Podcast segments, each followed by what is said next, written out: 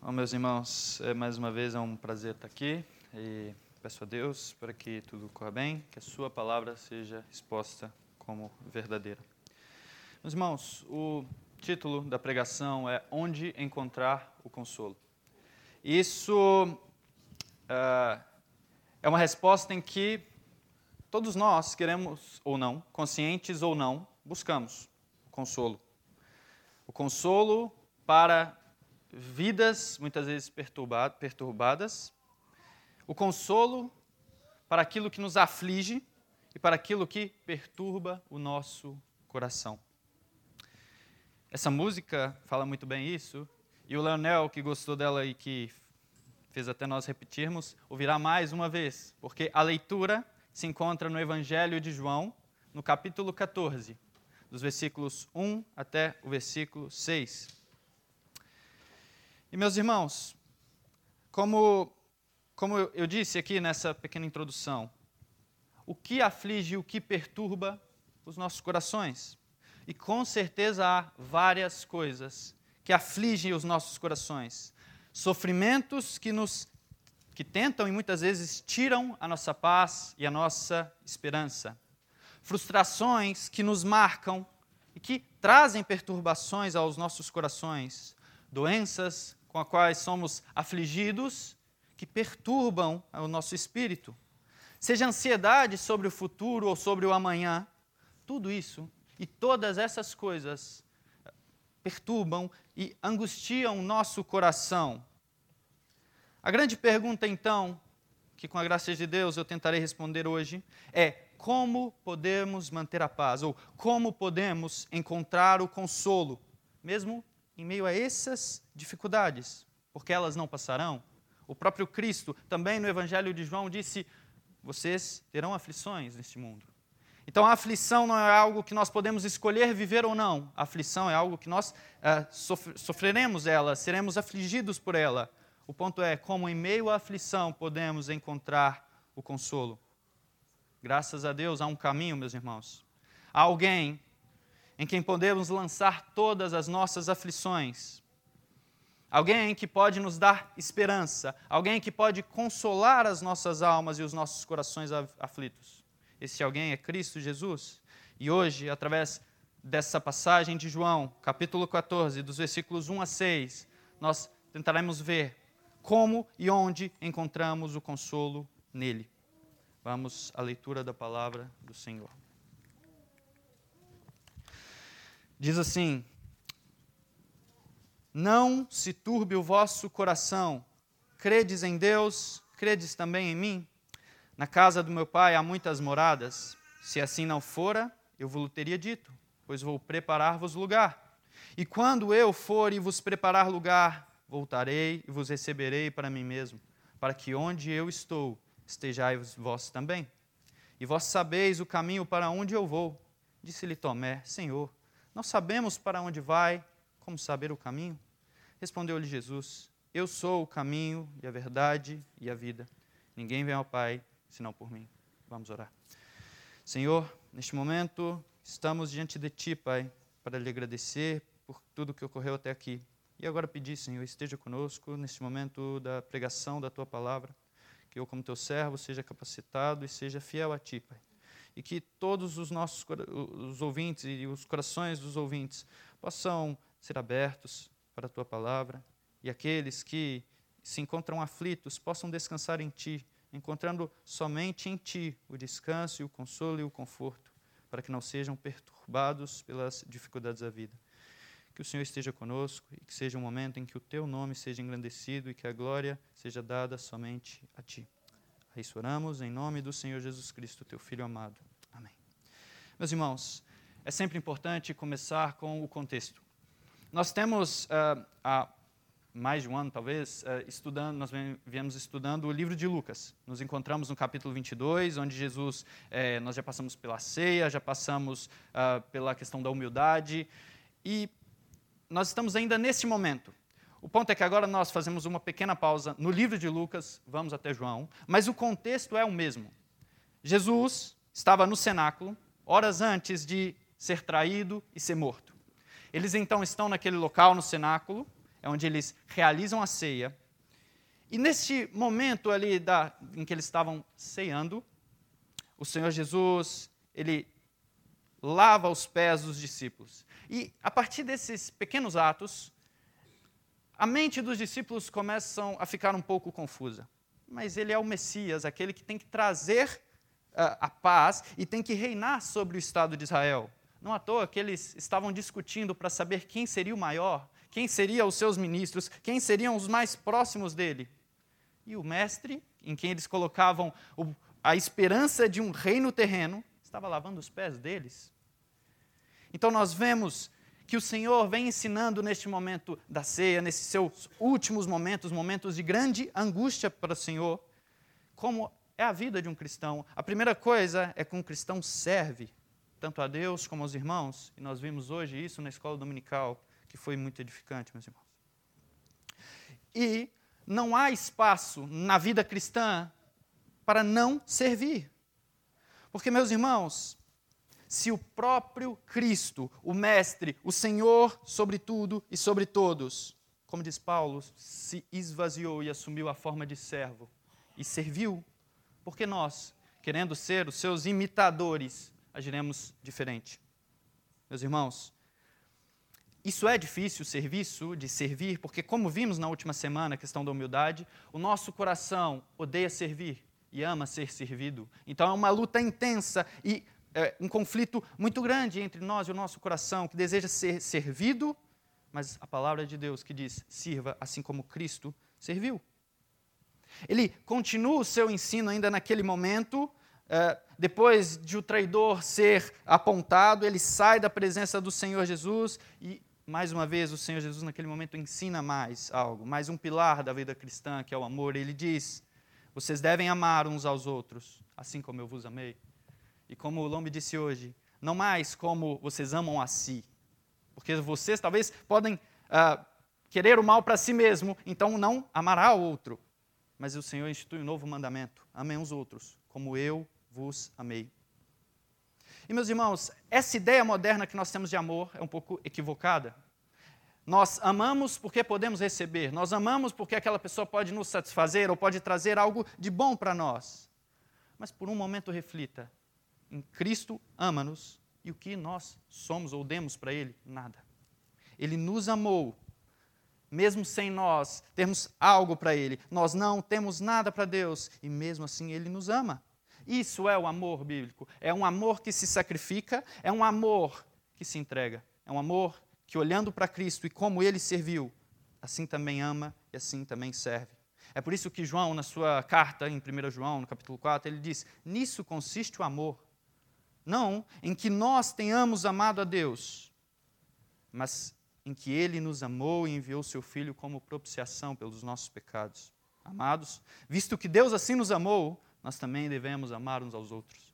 Então, o Senhor Jesus, nesse momento, ensina esses dois grandes pilares: o amor sacrificial e o serviço. Mas é muito estranho um rei, alguém que iria instaurar na mente dos discípulos um governo sobre Israel, falar disso, de serviço, de amor. Parecia, e a ideia que se passava, e que realmente passou, é que esse rei era um rei fraco, um rei que se rebaixa e se humilha. Não é isso que os discípulos esperavam do Senhor Jesus Cristo.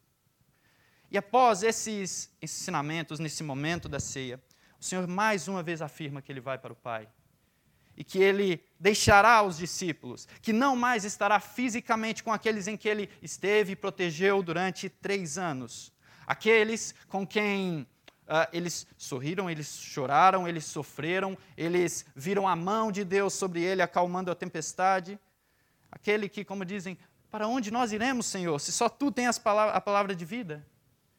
eles estavam vendo esse Cristo dizer: Eu vou para o Pai. E para onde eu vou, vocês não podem ir. E para piorar esse sentimento de aflição e perturbação no coração dos discípulos, o Senhor diz: E vocês irão ser dispersados. Pedro, o que se arroga um grande líder, você me trairá três vezes. Meus irmãos, imagine a mente desses discípulos, que há pouco esperavam uh, que o reino fosse instaurado em Jerusalém. E agora, eles estavam dizendo que aqueles quem, com quem eles andaram três anos, eles iriam traí-lo, iriam negá-lo, iriam ser dispersos e o Senhor Jesus iria sozinho para a cruz. E é nesse contexto, meus irmãos, me perdoe por esse, esse, essa introdução, esse contexto tão alongado, mas é importante para que compreendamos o sentimento que os discípulos estavam nesse momento. É nesse contexto de perturbação que Jesus diz: não se turbe ou não se perturbe o coração de vocês. Creiam em Deus e creiam também em mim. É belo pensar, meus irmãos, que o Senhor Jesus dirige essas palavras para as pessoas que o negariam em poucas horas, que dispersariam e fugiriam dele. Isso demonstra o amor e quão amoroso é Cristo e quão ah, misericordioso ele é para aqueles que nele colocam a sua fé. Mesmo que uma fé bem trêmula e fraca, ele é misericordioso. Então, nós também, meus irmãos, como eu disse no início, sofremos do mesmo temor, do mesmo, uh, do mesmo que aqueles discípulos sofreram. Mais uma vez eu repito, nós temos o nosso coração perturbado quase que diariamente pelas aflições da vida, meus irmãos. Seja a doença que nos aflige e não encontramos a cura, e muitas vezes deixamos de encontrar o consolo no Senhor. Seja porque a vida que almejamos, que colocamos em nosso coração, esse sonho que nós planejamos é, durante a vida, ela é vez após vez destruída por frustrações que nos cercam. Todas essas coisas abalam o nosso coração, meus irmãos. Quando per perdemos pessoas que amamos e muitas vezes consideramos isso injusto e perguntamos onde está Cristo e o seu consolo, seja porque lutamos por causa do nosso casamento para que ele vá bem, mas dia após dia o que vemos é que ele é destruído cada vez mais. Seja porque na nossa caminhada com Cristo nós tropeçamos e caímos, e essas quedas colocam dúvidas sobre os nossos corações. Então, o que fazer, meus irmãos, quando assim como os discípulos ficamos perturbados? Se sofremos desse mesmo pecado, dessa mesma perturbação, dessa mesma angústia e ansiedade dos discípulos, essas palavras do Senhor Jesus Cristo continuam servindo para nós, para encontrarmos o consolo e o descanso nele. E nós, agora, indo para o texto, para a exposição do texto, nós vemos o Senhor Jesus no primeiro versículo dizendo: Não se perturbe ou não se turbe o vosso coração, credes em Deus, crede também em mim. Um dos primeiros aspectos, ou o primeiro caminho para encontrar o consolo, é a fé em Cristo. Os discípulos, nós vemos pelo, pelo imperativo do texto, eles até colocavam a fé em Deus e eles criam em Jesus. O problema, meus irmãos, é que ali, naqueles, naqueles próximos momentos, eles passariam por um momento crítico na sua caminhada com o Senhor Jesus. Há pouco, aquele que entrou na cidade com a multidão, clamando Rosana às alturas, glorificando o rei que entrou na cidade, aquela multidão iria gritar: crucifica-o. Mas Cristo diz para esses discípulos perturbados que eles deviam descansar e confiar em Deus e continuar crendo firmemente nele. O que Cristo estava dizendo é: Eu estive convosco e eu nunca vos abandonei, nem desampararei. E não será agora que vocês serão afligidos por essa, por essa separação, que, você, que eu deixarei vocês, que eu deixarei vocês a sós, deixarei vocês desamparados. Não, o Senhor pede a fé. Meus irmãos, e como Adilson, nosso pastor, ele repete algumas vezes, a fé não é um salto no escuro, isso é estupidez. A fé é olhar para a obra de Deus no passado e crer porque Ele é o mesmo, Ele continuará assim agindo. Então a fé que Cristo pede para os discípulos é a fé que eles colocaram nele até aquele momento e que Ele salvou, guardou, protegeu. E o que Ele pede é: continuem crendo, tenham essa fé em mim, meus irmãos. E, meus irmãos, isso é uma ordem do Senhor. Não se turbe, não se preocupe, mas creia em Deus e creiam em mim. E assim para nós, aquilo que pode consolar e confortar o nosso coração para esses momentos de luta e tristeza é manter a fé em Cristo. É olhar para o que ele já fez na nossa vida, seja as coisas grandes, mas também ver a beleza e o cuidado de Deus nas coisas pequenas e ver que até ali Ele nos sustentou, mesmo que aconteceu coisas em nossas vidas que nós uh, não sabemos explicar e talvez nunca vamos saber, mas é ver, é olhar que mesmo uh, quando passamos por grande tribulação e no momento não enxergamos, quando olhamos para trás, nós vemos que nós só fomos sustentados naquela tribulação porque a mão de Deus estava ali conosco. E é por causa disso que resistimos. Ele pede fé. É como o salmista no Salmo 42 que diz: Por que está batido a minha alma e por que te perturbas dentro de mim? E ele então traz a resposta para o alívio e para o seu conforto: Espera em Deus, pois ainda o louvarei. Ele é a salvação da minha face e o meu Deus. Meus irmãos, o que Cristo pede-nos é a fé. É a fé firmada nele. Então, ele continua trazendo esse consolo e esse conforto para os discípulos. Ele continua demonstrando por que aqueles discípulos que momentaneamente estavam perturbados deveriam confiar nele. Ele diz nos versículos 2 e 3: Na casa do meu pai há muitas moradas. Se assim não fora, eu vos teria dito, pois vou preparar-vos lugar. E quando eu for e vos preparar lugar, voltarei e vos receberei para mim mesmo, para que onde eu estou estejais vós também. Além da esperança, meus, além da fé, meus irmãos, devemos ter a esperança para sermos consolados. Porque Cristo afirmou para os discípulos que o lugar para onde ele vai tinha várias moradas, preparadas para cada um dos seus filhos. E com essas palavras, o que o Senhor Jesus faz é tirar tirar a esperança, tirar o descanso dos discípulos neste mundo presente. Como eu disse antes, Cristo mais à frente diz: vocês terão aflições nesse mundo. Então o que o Senhor faz é: tirem os seus olhos do presente, não firmem os seus pés aqui, mas olhem para a esperança que lhes é proposta. Olhem para o lugar onde eu vou e para o lugar onde tem uma morada para cada um de vós. Meus irmãos, ter um lugar de morada significa encontrar o descanso permanente. É o local onde descansaremos. Então, isso significa que se Cristo promete uma morada, aqui não é a nossa morada permanente. Isso significa que nós encontramos nesse mundo é numa jornada. E eu gosto muito da, uh, do paralelo com a jornada de um peregrino. Essa é a ideia da vida de cristã, é o que Pedro diz, como peregrinos e forasteiros. Pedro entendeu bem isso. Ele entende a ideia de que nós caminhamos aqui, mas o nosso coração, sendo afligido, não encontrará descanso aqui. Meus irmãos, como peregrinos numa jornada, as aflições na vida de um peregrino, nessa viagem de um peregrino, não o abate, não o destrói, porque ele entende, ele espera tudo isso nessa jornada, ele espera o sofrimento, ele espera caminhar e nesse caminho encontrar dificuldades, lutas e sofrimentos. Mas o que o conforta é a esperança de que Deus prometeu um local, é a esperança de para onde ele caminha. E essa deve ser também a nossa esperança, meus irmãos. Essa deve ser a esperança do nosso coração. E aqui é, é interessante, a nossa igreja há muitos imigrantes, e pelo menos eu percebi bem essa ideia de ser peregrino quando vim para cá. Quando a gente sai da nossa pátria e nós sentimos ainda, mesmo que as coisas vá bem aqui, caminhem bem, sejamos bem recebidos, ainda há algo em nosso coração que nós dizemos: eu não sou daqui. Há uma coisa que nos incomoda. Agora, imagine para nós, peregrinos, que caminhamos aqui com os olhos no alto.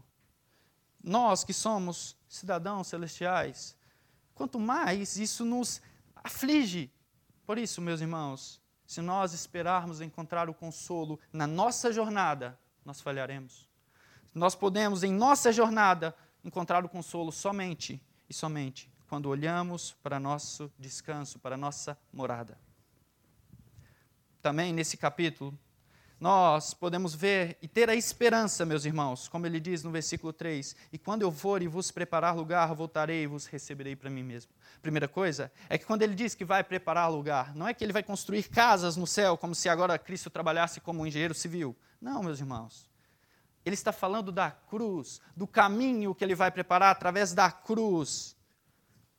E então, meus irmãos, através da cruz, daquele caminho de sofrimento, iria preparar-nos lugar para nós. E nós poderíamos ter essa esperança esperança do descanso, mas esperança também do reencontro. Os discípulos poderiam ter essa esperança. E é isso, meus irmãos, que faz com que o céu e que com essa esperança e essa expectativa de encontrar com Cristo seja aquilo que nos move. Porque o céu será precioso para nós, não porque as ruas são de ouro, não porque os muros são belos, ou porque é maravilhoso e belo o céu, mas porque há um cordeiro no trono. Alguém que padeceu por nós, com as marcas nas mãos, e nós habitaremos com ele para sempre. Essa é a nossa esperança, essa é a beleza, e é isso que deve nos confortar, meus irmãos. E é assim que o nosso coração, perturbado pelas, pelas aflições da vida, começa a sentir o consolo nessas doces palavras de Cristo. Que Ele voltará para nós e nos levará para Ele para todo o sempre. Pedro entende isso. E na sua primeira carta ele diz: Nisso vocês exultam. Nisso o quê? Na obra de Cristo, na salvação por meio de Cristo. Ainda que agora, diz ele, por um pouco tempo devam ser entristecidos por todo tipo de provação. Assim acontece, para que fique comprovado que a fé de vocês tem muito mais, é, muito, é muito mais valiosa do que ouro que perece, mesmo que refinado por fogo. É genuína e resultará em louvor, glória e honra. Agora, creem nele e exultam com alegrias indizíveis pois vocês estão alcançando o alvo da sua fé, a salvação da sua alma. Meus irmãos, além da fé em Cristo Jesus, além do, do consolo que encontramos de ter essa esperança, o Senhor Jesus demonstra que os discípulos tinham em outra coisa em que se apegar, em que poderiam ser consolados. Ele diz no versículo 4: Vocês sabem o caminho para onde eu vou que Cristo diz para aqueles discípulos é: vocês conhecem para onde eu vou, vocês sabem o caminho que os leva até lá. Vocês não são peregrinos errantes que saíram para uma jornada, mas não têm aonde chegar, que andam e perambulam sem ter um foco e um objetivo. Não, ele diz: vocês sabem para onde vocês vão, o caminho para onde vocês vão, vocês conhecem. E aqui parece que há uma pequena contradição, porque o Senhor Jesus diz: vocês sabem o caminho para onde eu vou. E Tomé, que era corajoso, ele toma aquilo que todos os discípulos estavam, com essa sem entender e sem compreender, e ele diz: Senhor, mas nós não sabemos o caminho para onde vai. Como saber o caminho? Ele diz: Não sabemos para onde vai. Como saber o caminho? E o Senhor responde: Eu sou o caminho, a verdade e a vida. A ideia é que enquanto o Senhor Jesus falava, vocês conhecem o caminho que eu, para eu vou, que é para o Pai, porque eu já falei para vocês. Vocês conhecem, eh, ainda um pouco, eles não tinham essa noção da cruz, eles perceberiam depois, mas eles sabiam que Cristo iria para o Pai. O problema é que Tomé e os discípulos estavam tendo uma mente terrena e dizendo: para onde você vai? Vai para Roma? Você vai uh, voltar para a Galileia? Para onde o Senhor vai? A ideia deles era que Cristo iria para um outro local aqui na terra. E a resposta do Senhor é: Tomé, discípulos, eu não vou para um local, eu vou para o Pai. E o caminho não é um lugar aqui na terra, o caminho sou eu. Eu sou o caminho, a verdade e a vida. Então, quando Tomé queria saber o caminho para onde Cristo ia, o local, para que então eles trilhassem até Roma, trilhassem até Galileia, o que Jesus estava dizendo é: trilhem por mim, porque eu levo vocês para o Pai. Meus irmãos, quando o Senhor afirma que Ele é o caminho, a verdade e a vida, não é que Ele está afirmando coisas distintas. O que Ele está dizendo, em resumo, é: Ele é o caminho, porque Ele é a única verdade, e que porque somente através dele há vida. Esse é o grande ponto. Não são três coisas diferentes, mas uma só, uma afirmação só. Ele, ele diz: Eu sou o caminho, a verdade e a vida. Meus irmãos, devemos ser consolados, sim, porque nós temos um caminho em quem conhecemos. Nós sabemos em quem nós temos crido. Nós sabemos em, é, o caminho que devemos é, percorrer. E esse caminho, meus irmãos, é o Senhor Jesus Cristo. O que Cristo diz é que Ele é o único, meus irmãos, único caminho, caminho verdadeiro que leva ao Pai, o caminho que dá vida a pessoas mortas em delitos e pecados. Não existem várias verdades para se chegar a Deus. Não existe uh, várias formas de se ter vida. O que o Senhor Jesus diz é apenas uma. Sou eu o caminho. E é o que o escritor de Hebreus, ele compreende bem isso quando ele diz no capítulo 10, versículo 19 e 20. Portanto, irmãos, temos plena confiança para entrar no Santo dos Santos, pelo sangue de Jesus, por um novo e vivo caminho que ele abriu por meio do véu, isso é, do seu corpo. Como eu disse, Cristo prepara o lugar através da cruz. E é um pouco até um paradoxo. Cristo precisa se afastar dos discípulos, sair, ser tomado, ser tirado e morrer para que Deus pudesse se aproximar dos discípulos, para que a parede do pecado que impediam essa aproximação fosse quebrada e os discípulos pudessem chegar a Deus. Meus irmãos, nós então que temos a fé em Cristo, nós que temos a esperança de termos uma morada eterna, e nós que conhecemos o caminho que devemos andar, e esse caminho é Cristo, um caminho verdadeiro e um caminho que nos dá vida. Isso deve consolar o nosso coração. Por mais que, mais uma vez eu repito, o sofrimento que faz parte da vida, até porque o Senhor diz que o caminho para o Pai é um caminho estreito. Então, sim, nós temos a certeza de que Cristo é um caminho seguro para o céu e para o Pai. Mas Cristo também é um caminho estreito. É um caminho estreito, porque caminhar por Cristo é abdicar, é abrir mão dos nossos planos, dos nossos projetos, dos caminhos que nós tentamos trilhar com as nossas pernas, dos caminhos que nós tentamos propor para nós, dos atalhos que tentamos passar para uh, ser mais espertos. Não, quando seguimos a Cristo, devemos abrir mão de tudo isso. E abrir mão disso, abrir mão daquilo que achamos que sabemos, daquilo que achamos que sabemos o que é melhor para nós, abrir mão disso nos custa. E a maior ilusão, meus irmãos, é achar que trilharemos o caminho de Cristo sem que isso nos custe tudo. É querer, querer seguir a Cristo, querer achar conforto em Cristo, mas se apegando às outras coisas que são passageiras e que assim como o vento se vai. Meus irmãos, se Cristo abriu o caminho para nós com o seu corpo e com o seu sangue, e se nesse caminho que trilhamos é um caminho em que há sangue, e nós queremos ser seus imitadores, não podemos achar que a vida de seguir a Cristo é uma vida que não será banhada de sangue e sofrimento. Meus irmãos, nós devemos sim esperar esse sofrimento neste caminho que é Cristo. Mas é esse caminho que nos faz sofrer, que nos faz perder tudo que por um momento consideramos importante. É por esse caminho que encontramos de fato tudo que vale a pena. Como diz Paulo, falando de tudo aquilo que ele tinha, dos seus, uh, dos seus títulos e como ele poderia se gloriar na lei, ele diz: Mas quando eu encontrei, ou quando fui encontrado por Cristo, isso tudo tornou-se como nada. E ele se alegrou em poder ser achado justo diante de Deus. Essa é a alegria de Paulo. E essa também deve ser a alegria para nós que caminhamos no Senhor Jesus Cristo. Meus irmãos, e é somente assim quando perdemos tudo no, em Cristo, quando em Cristo nós perdemos tudo que achamos que tem valor, que encontramos o consolo. É quando vemos que, na verdade, nós não tínhamos nada e passamos a depender e esperar somente dele, é que nosso coração tem paz. Tem paz para o amanhã, tem paz para quando as aflições chegam, nós confiamos e acreditamos e cremos que há um caminho proposto, que nesse caminho os sofrimentos são esperados, mas que há um Cristo e há um Deus que nos ouve, que tem comunhão conosco e que nos alivia, que nos conforta.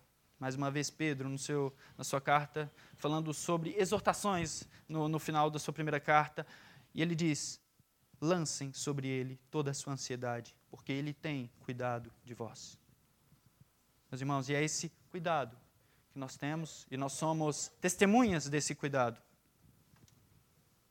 E é esse cuidado de Deus que nos traz o conforto, o consolo, mesmo que em meio a tribulações. Assim, meus irmãos, nós podemos ver que o caminho para o consolo, o, o consolo só pode ser encontrado somente por meio de Jesus Cristo, somente através da fé nele, da confiança do que ele fez e faz e vai fazer, da esperança da morada que nós temos. E que esse caminho que percorremos é um caminho seguro, apesar da sua dificuldade. É um caminho que nos leva ao Pai e é o único caminho, porque ninguém vai a Deus se não for por Cristo Jesus, se não for por sua cruz, se não for pelos seus sofrimentos. Que nós possamos ter esse, encontrar o consolo, mesmo em meio ao sofrimento, mas olhando não para aquilo que nos aflige aqui, mas para a nossa esperança em Deus. Partindo para a conclusão, uh, Tomás de Kempis diz que sem o caminho não há como ir, sem a verdade não há o que saber, e sem a vida não há o que viver. Então, é esperado que aqueles que não têm Cristo, não caminham em Cristo, não têm a fé em Cristo e não esperam em Cristo, é esperado e é natural que essas pessoas tenham uh, perturbações e não encontrem consolo. Completamente natural. Porque as pessoas que não têm Cristo, que não caminham em Cristo, elas vão procurar consolo em tudo aquilo que é passageiro, em coisas que por um momento preenchem o seu coração, mas que em pouco tempo se esvai e ela novamente está aflita pelo que será o amanhã. Então é completamente normal para aqueles que não têm Cristo Jesus viverem aflitos e angustiados.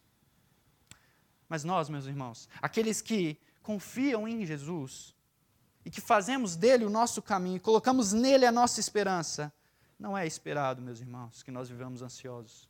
Infelizmente é algo que nos atinge, mas nós não podemos normalizar, como se a ansiedade fizesse parte da vida. Não. Nós, os que esperamos nele, devemos caminhar com uma confiança nele, uma confiança de que seremos consolados, independentemente do amanhã. É esperar, é ter a confiança e o consolo de saber que o amanhã está nas mãos de Deus. Isso basta. Não sofrer o mal de amanhã, mas confiar que Ele será aquele que nos protegerá em meio às dificuldades.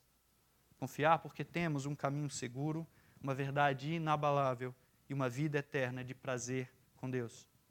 Apesar, meus irmãos, de todas as coisas e todas as razões para nos preocuparmos, temos a melhor razão para não nos preocuparmos.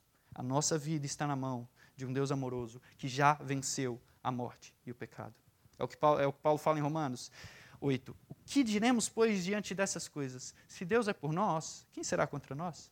Aquele que não poupou seu próprio filho, mas o entregou por nós. Como não nos dará juntamente com ele e de graça todas as coisas. O que Paulo está dizendo é: se Deus entrega Cristo, que é a maior coisa que poderia haver, por que ele não pode consolar o seu coração? Por que ele não pode confortar o seu coração? Por que ele não pode ser aquele que sustenta você? Isso para ele é nada, se ele entregou o seu próprio filho. E um segundo ponto que nós devemos compreender é que Jesus Cristo passou por toda angústia e teve o coração perturbado e afligido para que nós pudéssemos receber consolo dele. Cristo experimentou o sentimento de angústia e de dor tal para poder olhar em nosso rosto e dizer: Não perturbe o vosso coração. Jesus teve esse mesmo sentimento quando vai ressuscitar Lázaro. E mesmo sabendo que iria ressuscitar Lázaro, ele chora, porque vê os homens e o caminho o destino dos homens, que é a morte. Quando ele caminha para a cruz, ele diz: por que o meu coração está perturbado? O que direi, Pai, salva-me desta hora? Não, eu vim exatamente para isso.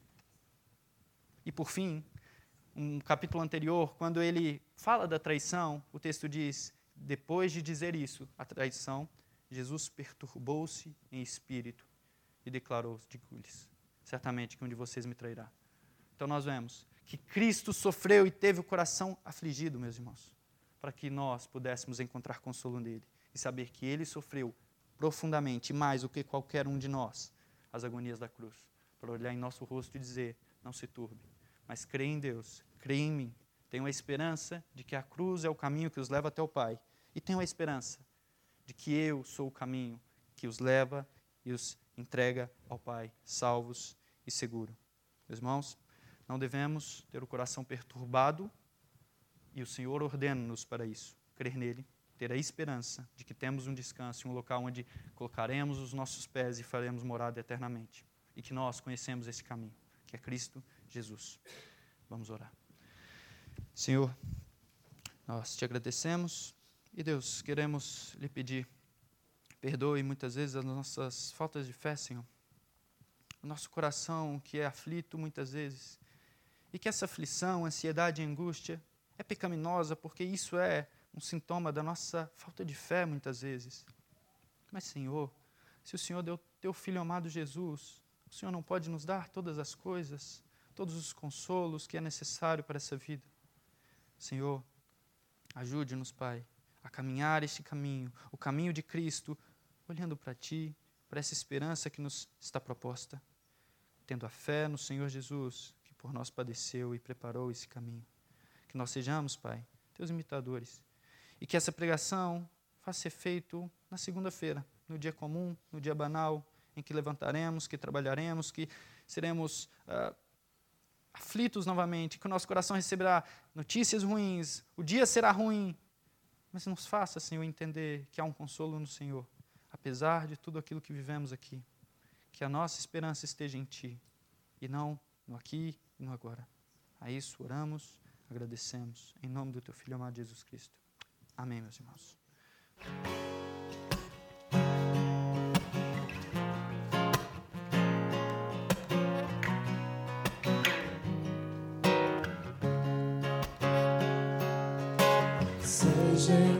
Engrandecido, ó Deus da minha vida, Tu és o Deus da minha salvação.